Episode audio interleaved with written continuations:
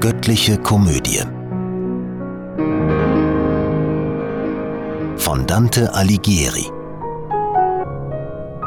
Heute gelesen von Anneke Schwabe. Paradies. Elfter Gesang. Unsinnige Verstrickung irdischer Sorgen. Wie mangelhaft eure Gedankenkünste, dass ihr die Flügel kaum vom Boden hebt. In Rechtsgeschäfte, in Gesundheitslehre, in Pfründenwesen, in Regierungssachen verfangen mit Gewalt und Klügelei. In Hinterziehungen, Verhandlungen beschäftigt oder in des Fleisches Lust ermattet oder müßig, der und jener. Indessen losgelöst von all dem Zeug, mit Beatricen ich in Himmelshöhen so strahlend herrlich aufgenommen war. Da jedes Seelenlicht zum Punkt des Kreises, auf dem es vorher stand, zurückgekehrt, hielten sie still wie Kerzen auf dem Leuchter. Und ich vernahm in jener Flamme, die zuerst zu mir gesprochen hatte, jetzt ein lächelndes, noch reineres Beginnen. Wie ich von dort den Abglanz wieder strahle, so seh ich in dem ewigen Lichtquell auch dein Denken und erschaue seinen Grund. Du bist nicht sicher, möchtest dargelegt in offener, ausführlicher Sprache haben, erfassbar deinem Sinn, mein vorig Wort, das von der Weide, die so reichlich nährt, und von der Weisheit, der kein zweiter gleichkommt. Hier braucht's ein säuberliches Unterscheiden. Die Vorsehung, die Lenkerin der Welt. In ihrem Ratschluss den noch nie ein Blick erschaffener Wesen hat ergründen können, bestellte, um die Braut zu ihrem Liebsten, der unter lautem Rufe sie mit seinem geweihten Blut sich hatte anverlobt, in Sicherheit, in Treue hinzuführen, zum fürstlichen Geleite zwei Erwählte, die stützend, schützend sie zu führen hatten. Der eine glühte in seraphiischer Liebe, der andere war durch Weisheit schon auf Erden, ein Widerschein des cherubinischen Lichtes. Vom einen will ich sprechen, denn auf beide geht's, wenn man einen, gleich viel welchen, preist, dieweil sie wirkten für dasselbe Ziel. Zwischen Tupino und dem Bach am Hang des heiligen Hukbaldus-Hügels neigt ein fruchtbar Land vom hohen Berg sich nieder. Von dort her spürt Perugia, kalt und warm, an seinem Sonnentor. Und hinterm Berge, im Schatten trauern Gualdo und Nocera. Von jenem Berg, dort, wo er sanfter wird, trat eine Sonne in die Welt, so warm, wie diese manchmal aus dem Ganges steigt. Drum soll, wer diesen Ort erwähnt, nicht mehr Aschesi sagen, denn das wär zu wenig. Und richtig muss es heißen Orient. Noch nicht gar ferne war dies Licht vom Aufgang, als es dem Land die erste Tröstungen mit seiner Segenskraft zu spüren gab.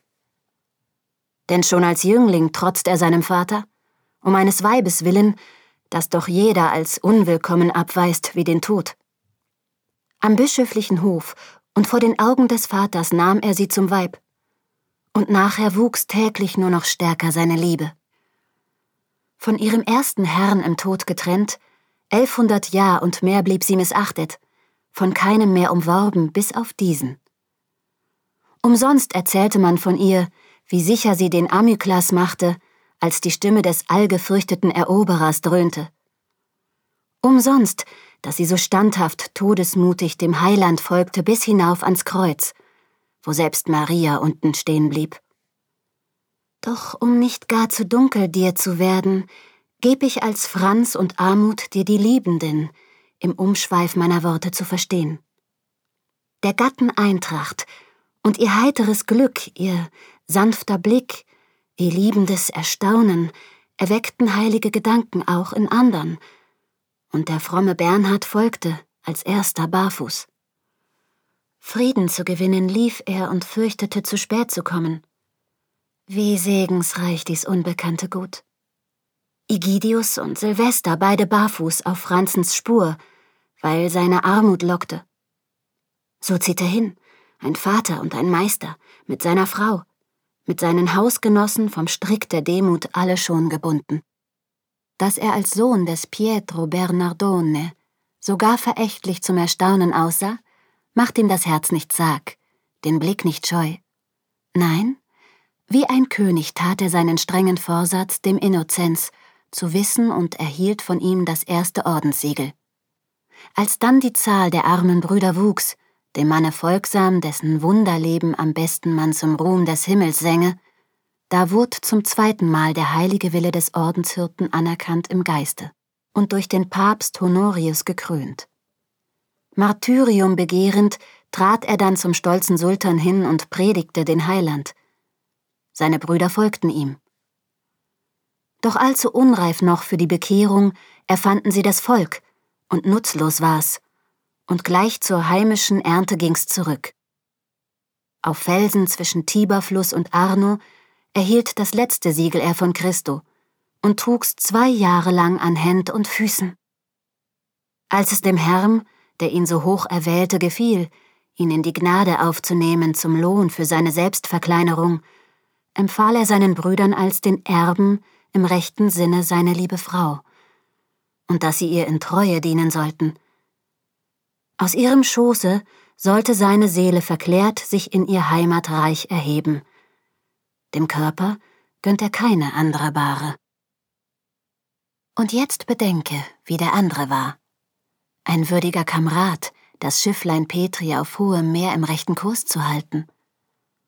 Und unser Patriarch war dieser andere. Drum kannst du wohl verstehen? Wer nach seinen Geboten handelt, ladet gute Ware. Jedoch nach neuer Kost ist seine Herde lüstern geworden, und so läuft sie denn nach weit verschiedenen Triften auseinander. Je mehr sich seine Schäflein nun von ihm entfernen, und je mehr sie sich verlaufen, umso viel leerer kehren sie zum Stall. Wohl gibt's noch Brüder, die das Übel fürchten und nicht vom Hirten weichen, wenige freilich, und wenig Tuch genügt für ihre Kutten. Wenn kraftlos meine Worte nicht verhallen, und hast du aufmerksam sie angehört und überdenkst, was ich gesprochen habe, so kann dein Wunsch in einem Punkt erfüllt sein. Du kannst erkennen, wo die Spaltung klafft, kannst sehen den Sinn des Mahnworts von der Weide, die reichlich nährt, so man sich nicht verläuft.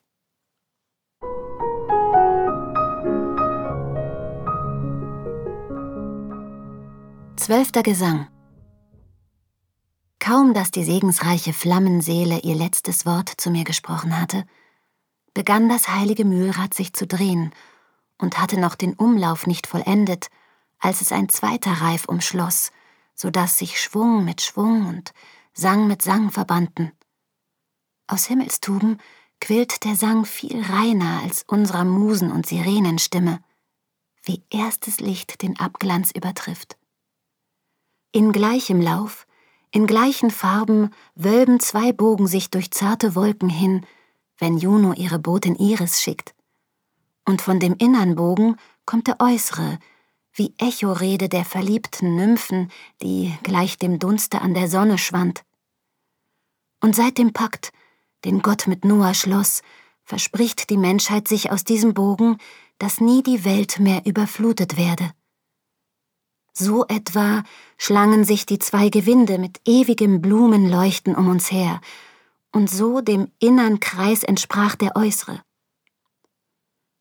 Als nun der Reigen und das große Fest des Wechselsangs und Hin- und Wiederblinkens von Licht zu Licht mit Jubel und Liebkosung einmütig alles sich zugleich beruhigte, genau wie auf Bewegers Wille uns zugleich sich beide Augen zu und auftun, da hob sich eine Stimme aus dem Herzen, eines der neuen Lichter, so dass ich nach ihm mich wandte, wie zum Stern die Nadel.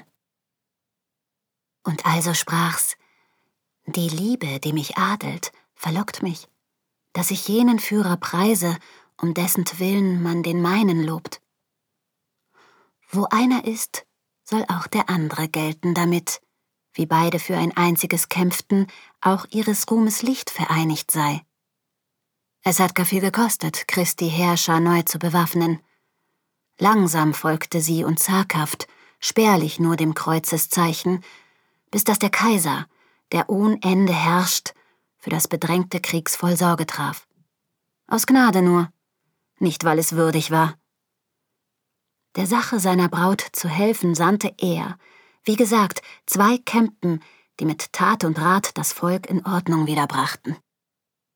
Im Land, aus dem der sanfte Zephyr kommt, der zur Erneuerung von Europas Kleid die jungen Blätter zur Entfaltung bringt, nicht ferne von der Brandung jener Wogen, in die sich eifervoll und lange oft die Sonne senkt, vor Menschen sich zu bergen, liegt Galaora, die beglückte Stadt, im Schutze eines großen Schilds, auf dem der Löwe unterliegt und unterjocht.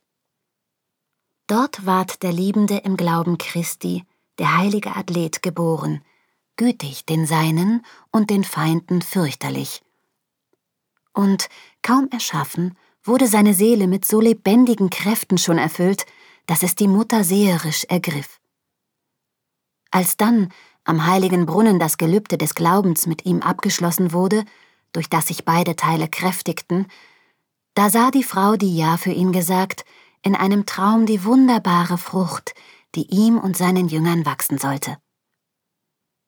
Damit er, was er war, im Wortlaut würde, erteilte ihm der Geist den Eigennamen nach dem, dem er so ganz zu eigen war. Dominikus ward er genannt. Ich deute es als Landarbeiter, den sich Christus wählte, damit er ihm den Garten bauen hülfe. Als Diener und als Bote Christi wahrlich erwies er sich, denn seine erste Neigung trieb ihn zum ersten Rat, den Christus gab. Oft wurde er am Boden liegend, schweigsam und wach, von seiner Amme aufgefunden, als wollte er sagen, dazu kam ich her. Ein wahrhaft glücklicher sein Vater Felix, eine begnadete, Johanna wahrlich, die Mutter, so die Deutung richtig ist. Nicht für die Welt, für die man heut die Bände des Manns von Ostia und Thaddäum wälzt, nur um des echten Himmelsbrotes willen erwarb er schnell sich Geltung als Gelehrter und überwachte rings des Glaubens Weinberg, der unter schlechten Winzern rasch entartet. Und von dem Stuhl, der einst der frommen Armut so gütig war, und ist's nur deshalb nicht mehr, weil ein Entarteter ihn jetzt besitzt, erbat er sich. Nicht Nachlass in der Leistung, nicht den Genuss der nächsten offenen Pfründe, auch nicht den Zehnten aus der Armenhilfe. Um die Erlaubnis bat er, gegen Ketzer zu kämpfen für die gute Saat, aus der dich 24 Schößlinge umkränzen. Mit Lehre dann und Leidenschaft zugleich und apostolischem Amte drang er vor. Ein Giesbach, der mit mächtigem Gefell die ketzerischen Wurzelstöcke traf und überall, wo sie massig widerstanden, nur desto lebhafter sich auf sie stürzte. Sodann verlief er in verschiedene Bächlein, durch die der Kirche Garten sich bewässert und seine Bäumlein grünend sich beleben. Wenn so das eine Rad des Wagens war, auf dem die heilige Kirche wehrhaft stand, siegreich den Bürgerkrieg im Feld begleichend, so musste jetzt erst recht verständlich werden die Trefflichkeit des andern, des von Thomas, bevor ich kam, so fein gepriesenen. Doch das Geleise, vorgezeichnet von des Rades Reif, ist nunmehr ganz verlassen und Schimmel wächst, wo vorher Kruste war. Die so gerade auf des Rades Spur einhergegangen, sie sind umgekehrt. Der Vordere stößt auf den Hintermann. Beim Schnitt des schlecht bebauten Feldes muss es bald sich zeigen, denn das Unkraut wird, vom Speicher ausgeschlossen, elend sein. Gewiss, wer Blatt um Blatt in unserem Buche durchsuchte, fände wohl auch Seiten, wo zu lesen ständ. Ich bin der Alte noch doch bei Casal und Aquasparta nicht, denn dort misshandelt man den Text der Schrift, der eine lockert ihn, der andere zwängt. Ich bin die Seele des Bonaventura von Bagnoregio, der die hohen Pflichten den weltlichen Geschäften immer vorzog. Illuminat und Augustin sind hier, die ersten der barfüßigen Bettelmönche, für Gottes Sache mit dem Strick gegürtet, mit ihnen Hugo von St. Victor und Petrus Comestor, und Petrus Hispanus, berühmt auf Erden durch die logischen Büchlein, und Nathan, der Prophet, Chrysostomus und Anselm und der biedere Donat, dem wir des Wissens erste Stufe danken. Rabanus auch, und mir zur Seite leuchtet Abt Joachim von Fiore in Kalabrien, der mit Prophetenblick des Geists begabt war.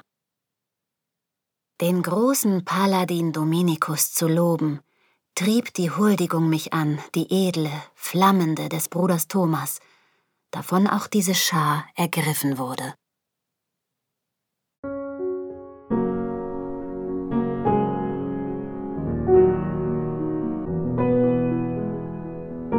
Diese Hörreihe unterstützt die Initiative Solidarität stimmt e.V.